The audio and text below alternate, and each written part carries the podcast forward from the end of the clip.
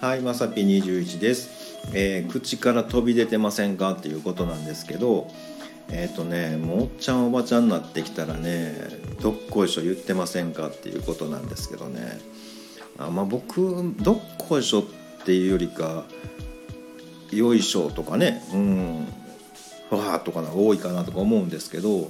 あのねこのどっこいしょってね意外とね本当はもともと仏教用語とかってね言われたりするんですよね。あの六根症状っていうねあのものでその六根ってまああの体とかねあの、えー、目とかね鼻とかそういったものを、えー、症状って清めますよっていうのであの昔のね人って修行する時なんかね何や知らんけど山登ってはったやないですか。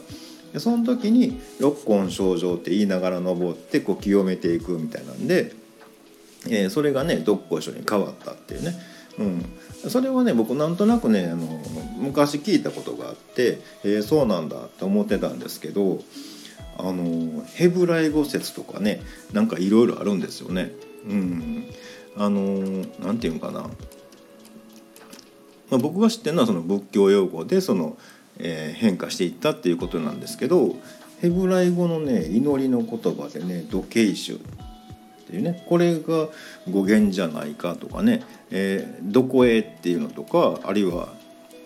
お相撲さんのね「どすこい」がね「どっこいしょ」に変わったとかねいろいろあるみたいなんですけどあの、まあ、考えたらね、まあ、何でもええやんっていう話なんですけどあの六根症状から来てるとなったらえなんかねこう一個一個清めていくために、えー、言う言葉、うん、っていうんやったらねあの年取ってくるとこう清めなあかんようになってくるんかななんてね、うん、それで、うん、人間ってこう無意識のうちにねおっちゃんおばちゃんになったらね「ああどっこいしょ」とか言ってるんかななんて思ったりもしました。えーとね、この「どっこいしょ」っていう言葉自体はねあの脳を活性化させるね効果があるらしいんですよ。ね、だからもう恥ずかしがらんと「どっこいしょ」って言わなあかんのかななんて思いました。えっ、ー、とね今日はねまあ、満月なんでねあの清める系とか浄化系のね配信される人多いんちゃうかな思ってねちょっと混ざったれみたいな感じでね、えー、混ざってみました、えー、僕的にはねまああの六根症状が一番しっくりくるかなっていうのがあって